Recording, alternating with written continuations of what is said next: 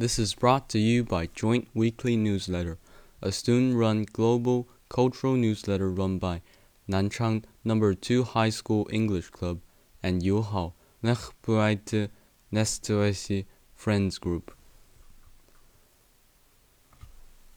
October 2023, issue number 1. About this newsletter. Created on October 10th, we are committed to the cause of promoting cultural exchange and mutual understanding. We receive article contributions from both Nanchang Number 2 High School and the International Friends Group. We are currently non-profit and there are no proceeds to speak of. From the editor. This is the editor, Jia your friend, your classmate, or the friend of a friend. First, I'd like to acknowledge the great efforts made by everyone from the International Friends Group and the English Club. We overcame misunderstandings and obstacles to create a forum for something wonderful. On behalf of the editorial team, I'd like to express my sincere gratitude to all the contributors, both from China and from other countries. I cannot tell you how much it means to me, and I would especially like to thank Zhang Wenxuan for the beautiful illustrations to be featured in the next issue, and for being my friend. In a world with greater diversity and discord, it is ever more vital for future global citizens to be able to understand and appreciate differing views from others.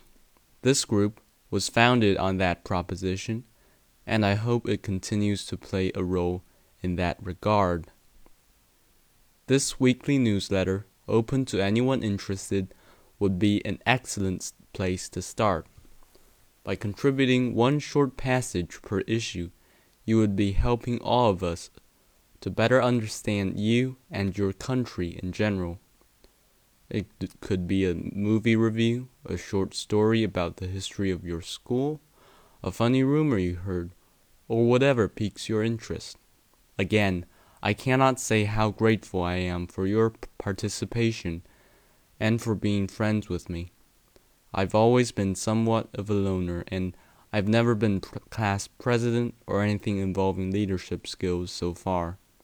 I'm sorry in advance for any trouble with this newsletter, and I'm always open to suggestions. Sponsored advertising. From the four time number one in school wide English exams and the guy who once scored 1590 on the SAT, Jialiang's portfolio is an interesting collection of articles written by me when I was in 10th grade. Now available in print and ebook formats via Amazon ordered today at a discounted price of 0.99 US dollars or 6 yuan for the ebook edition. Contact me for details. Page A2 Food and Culture in China. A thousand years ago, Chinese tea spread to England through the Silk Road. In England, the tea bag was created. However, nowadays when tea bags enter China, they have changed a little. In England, tea bags are used to package black tea, while in China they are used to package flower tea. There are many different types of flower tea in China, such as sweet olive, lotus, peach blossom, and so on. Additionally, Chinese people drink tea throughout the day, sometimes leading to misunderstandings. We often have a meal at midnight. We call it 夜宵. It's a kind of midnight activity. We usually have it when we hang out or watch TV at midnight. The food can be anything, such as beef, potatoes, hamburgers, etc. Furthermore, it's also suitable for a party. Some people even sleep during the daytime and hang out at midnight and eat 夜宵. You can find almost everything. Additionally, there are places where we can relax ourselves. Written by Liang Zidu from Class 21, Grade 10, Su Bing from Class 21, Grade 10, and Cao Ziyan from class 23, grade 10, and Liu Xingyu from class 22, grade 10. Nurtured by Rain Tales of Monsoon by Opie. The sky is dark gray and looms with heavy clouds, giving the message of impending rain, the first rain of the monsoon. After a scorching summer, the rain welcomes the monsoon, the second season among our six seasons. In our language, the season is named Barsha. Every season here starts with rain, and it always ends with rain as well. In this corner of the world, every season commences with the tender touch of rain. After a sudden downpour, summer bids farewell, making the way for monsoon, which we welcome with open arms.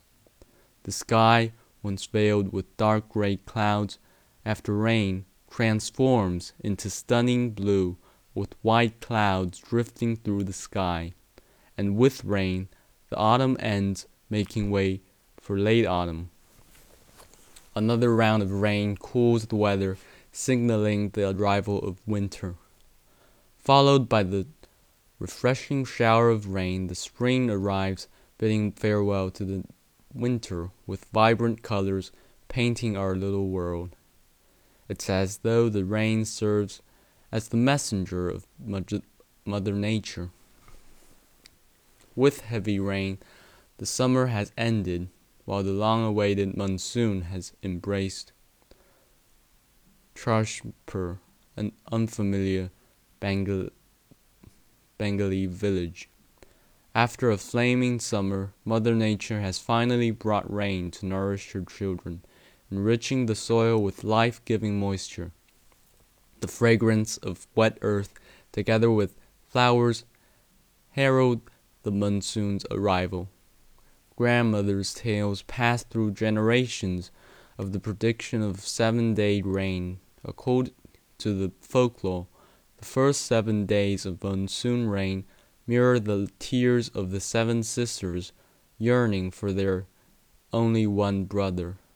Separated by their marriages, the seven sisters and their brother reunite only once a year. Yet their union remains elusive as their brother has already embarked on a journey to catch the biggest fish in the river for his beloved sisters. But when he finally comes back, the sisters had already departed. The first seven day rain is the teardrops of the sisters longing for their brother. The folk legend foretells that when they finally unite, a catastrophic flood will wash over the world. It's raining all the time, sometimes heavily, sometimes it's drizzling, sometimes with thunders of lightning. The rural people have enough leisure time during noontime completing their household chores. The village women gather with their bowls and old saris along with the colorful thread beads to sew nakashi katha a kind of handmade quilts embroidered with colorful threads. Amidst the melody of rain, the village women sew and share their happiness, their miseries, their desires, their dreams, and their views, or chatting and gossiping about their daily lives. As the rain continues to fall, the Nakshi kathas grow in their hands. Their emotions and views merge with the colorful embroideries of the Kashikatha, creating unique pieces of art. The village's youth, children, and teenagers have come out. The rainy air fills with their unworrying, unworried laughter as they play football with raw pomelo fruits, jumping and puddling in the mud. They're not afraid of thunder or lightning. Their entire bodies are adorned with a layer of wet earth. Meanwhile, the young women of the village have ventured outdoors to embrace the raindrops as they drench them. No birds are seen in the sky now. They stay still in the branches of trees sheltering themselves under the green leaves. It's night now, but it's still raining outside. The rhythmic sound of tin roofs feels like the tune of a thousand nupur. The grandfathers have laid on the bed with their grandchildren, telling stories, ghost stories. Children are listening to the stories with precise attention while shimmering in fear of ghosts. With grandfather's ghost stories, the children have slept together, cuddling with each other. It's rain that gives life to the soil, the soil where we grow our food. The drops of water start new lives, and with rain, it causes floods that end life. So, it is rain the water that starts everything, and it is always rain that ends all. Page B1 Chinese Corner Chinese 101 The Basic Composition of Chinese Characters by Jialiang Tang. The basic composition of Chinese characters can be put into a few categories. The two you see most prominently are the symbolic model and pronunciation plus meaning model. I'm sure that you will be able to find more extensive descriptions online, but I feel it would be more interesting if I describe these two here. The pictographic model is quite plain. A lot of simple words were created by simply drawing the item in question, for example, mountain, sun, moon, and mouth in Chinese are all made using this model. Characters created with the other model known as semantic phonetic compounds make up a large part of all Chinese characters.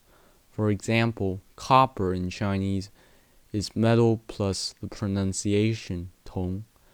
I hope you enjoyed that. For the next issue, I'll write about pinyin and how it can be used to guide you in pronouncing Chinese. Poetic expression. Thoughts during English exam also by Jia Liang Tang. Birds chirping, metal chairs clanging, people murmuring. The sun is setting over the first blue sky in ages. Why melancholy? Why scratch your head in search of an answer that is not there? Exams, homework, there's so much more to this wonderful life. It's a wondrous life. A brief analysis on differences between films and their original novels by Liu Xingyu from Class 22, Grade 10, and Liang Zidu from Class 21, Grade 10. When we watch a movie adapted from a novel, we often find ourselves contemplating the differences between the two, especially if we've read the book. Here's an example. The film the Wandering Earth showcases how one basic story can be told in two different ways. The story takes place in the future when the sun is rapidly degenerating. As nuclear fusion approaches its end, the solar system is on the brink of non existence. To cope with the solar crisis, the United Earth government, succeeding the UN, carries on with the Moving Mountain Project, with plans to build 10,000 Earth engines to propel the planet to a stable orbit. In the novel, the writer generally focuses on the future society under the influence of a global crisis, including aspects such as careers, daily life, marriage. It also mentions how fragile such a society is when the fear of dictatorship and conspiracy toward science surpasses human intellect and trust in government. In the film, however, the adaptation enriches the story with technical details and plot enhancements, all aimed at attracting the audience. Two clues run through the entire film. The, the visible one is a chain of crises and emergencies caused by the greatest crisis and its effects. Paradoxically, the policies aimed at solving the crisis occasionally become the crisis itself. The second, less conspicuous clue revolves around the interplay between artificial intelligence and human choices. Despite these disparities, one thing in common is the determination and bravery inherent in humanity. As the writer wrote, the courage of human beings is beyond generations. In conclusion, there is no specific link between the movie's worth and its revision. What matters most is its ability to deliver gripping plots and evoke deep emotions. So, with warmest wishes as you embark on this captivating journey, enjoy the pleasure of both reading and watching. Belt and Road, an ancient trade route, continues to play its role, also by Jia Liangtang. Imagine a world without trains, planes, or cars. You're strolling through the bazaar in Rome when you're struck by the delicate china on display in one of the stalls. Upon further inquiry, you discover that the china actually came from China, thousands of miles away. How was this possible? How did Chinese silk, tea, and ceramics find their way to European aristocratic wardrobes, cups, and dinner tables? a web of maritime and land trade routes connecting China to the Arab world and Europe made this possible. These routes were collectively known as the Silk Road. Since the Western Han Dynasty, otherwise known as Xi Han, when the Hexi Zoulang or Hexi Corridor became part of China, trade has flourished along that route from the ancient capital of China now a metropolis in China's west called Chang'an, now Xi'an, through Xinjiang, Central Asia, and into Europe. Chinese silk, ceramics, and tea flowed from China, while European and Central Asian commodities flowed in. More importantly, the Silk Road promoted the exchange of cultures and religions. Xinjiang's oasis became flourishing multicultural cities with Han settlers, Ar- Arabic and European traders and locals living in harmony.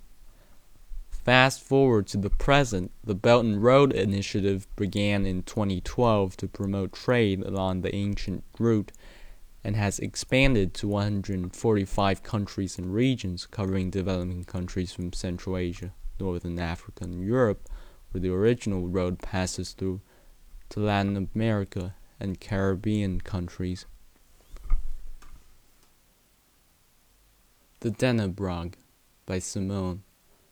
Dannebrog, the Danish flag, is the oldest flag still in use as of today. According to the popular myth as to how it came to be, it is said that on the 19th of June, 1219, when King Valdemar was leading a crusade on Estonia. At Lindeniz, their army had been surrounded, and it looked as if they were going to be defeated. However, the priest that the Danish army had brought raised his hands in prayer, and when he finally lowered them, the flag fell from the sky, and the Danes won the battle. We still celebrate Valdemarsdag to this day though the myth, of course, has been disputed and widely discussed since. The legend of the German flag. This is one possible interpretation of the legend of the German flag's development. In the first half of the 19th century, Germany was in fact split into a lot of different small territories. But when Napoleon attacked Germany, many of the little states had to unify again. Germany got the German Bund and had to have at least a chance to defeat Napoleon. They also had to stay together in their offensive. They needed uniform uniforms.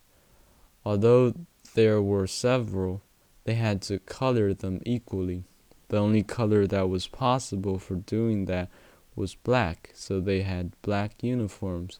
Step by step, they added red coats and gold insignia. German flag black, red, gold, yellow today was inspired by these uniforms. Black was a major color, so it was placed at the top of the flag, red in the middle, and gold at the bottom. My Diverse Country by Malia. I'm from the United States. My country is quite diverse in all aspects of it. With all the different cultures, there are so many different things to do and try, and so many different people to meet. Also, all the different places and settings you can visit. In just my state, I think there's a bit of everything snow, beaches, deserts, and so much more. With all the different food places to activities, not one thing is the same. I think that's what I like most about America. Maslenitsa by Jane. Maslenitsa is one of the most joyous festivals of the year, which is widely celebrated in Russia. It reflects old traditions carefully kept and passed on from generation to generation. This is a week long holiday with round dances, songs, dances, games dedicated to saying goodbye to winter and welcoming spring. In Russia, it has long been customary to celebrate the change of seasons. Winter has always been a difficult time for people, cold, hungry, and dark. Therefore, the arrival of spring was especially awaited, and this definitely had to be celebrated. Our ancestors said that it was difficult for young spring to overcome the old insidious winter. To help spring drive away winter, fun festivals were organized a Maslenitsa, saying goodbye to winter. The ancients praised Yarila, the pagan god of the sun and fertility. Maslenitsa is celebrated for seven days from Monday to Sunday. Each day of the holiday week has its own name and is filled with a unique meaning. The first day of the week is called meeting. This is the meeting of Maslenitsa. On this day, they start baking pancakes. Tuesday has traditionally been a day of festivities, games, and fun. On this day, the fun began in the morning with sleigh rides, slide, slides, and carousels. On Wednesday, according to tradition, the son in law comes to his mother in law for pancakes, which she prepared especially for him. On Thursday, all household work stops and real festivities take place in honor of Maslenitsa. On Friday, the son in law invites his mother in law to his place for pancakes. On Saturday, the daughter in law honorably invites her husband's relatives to the house for pancakes again. And Forgiveness Sunday ends the Maslenitsa week. On this day, close people ask each other for forgiveness for all the troubles and insults caused over the years. Also, a big doll is set on fire. The doll is made of hay. This holiday is not celebrated that big nowadays, but still, many traditions are still alive, like pancakes and Forgiveness Sunday. I hope you enjoyed reading my article. Announcements. The upcoming issue of our newsletter will feature a special section on school systems and curriculums in different countries. We invite you to submit your contributions to Jialiang Tang in person or via email. You can discuss how your school system is divided, such as elementary, middle, and high school, and what subjects are taught. Additionally, we welcome your thoughts and feelings about school in general. Your article should be around 200 to 300 words. For my fellow schoolmates in China, we invite you to write about traditional Chinese sports, for example, rowing dragon boats, 蹴鞠, and others. For general contributions, your article should be original, non personal, and non political, focusing on your country's culture, and it can include poems, short stories, or other forms of creative writing. Anything is possible. You may use the internet for research on your topic, but what you submit should be 100% original. Don't miss this opportunity to have your work published and read by readers worldwide. Thank you for listening. Editing and design was by Jialiang Tang. Art and design was by, by Wenxuan Zhang. Contributing writers include Liang Zidu, Su Bing, Cao Ziyan, Liu Xingyu, Chen Huitong, Yang Yuting, Wang Yuxi. OP from Bangladesh, Simone from Denmark, Malia from the United States, Jane from Russia, Anonymous from Germany, and special thanks to Xu Duyi and Peng Shanle for their support with the distribution of our physical newsletter. Thanks again for listening. This is the editor, Jialiang Tang, or Tang Jialiang. If you like to hear more from us, please subscribe to my account wherever you get your podcasts or videos.